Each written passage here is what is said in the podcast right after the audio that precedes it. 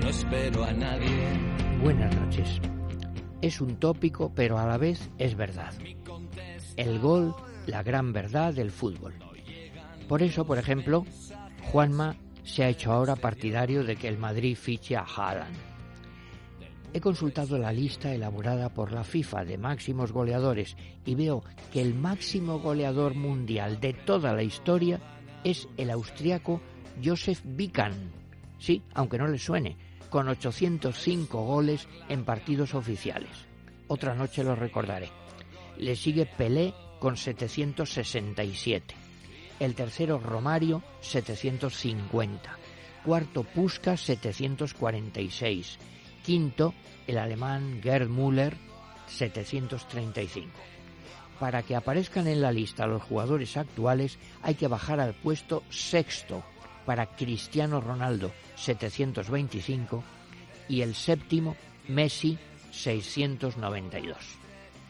Nacionalizados españoles fueron el citado Puskas y don Alfredo Di Stéfano, el número 15 con 525 goles. El primer jugador nacido en España que aparece en esa lista es Isidro Lángara, en el puesto 12. Luego no encuentro otro hasta el puesto 33, Raúl con 432 goles y justo detrás de él, el 34, David Villa con 420 goles. No he encontrado ningún jugador español más entre los primeros 50 goleadores de la historia.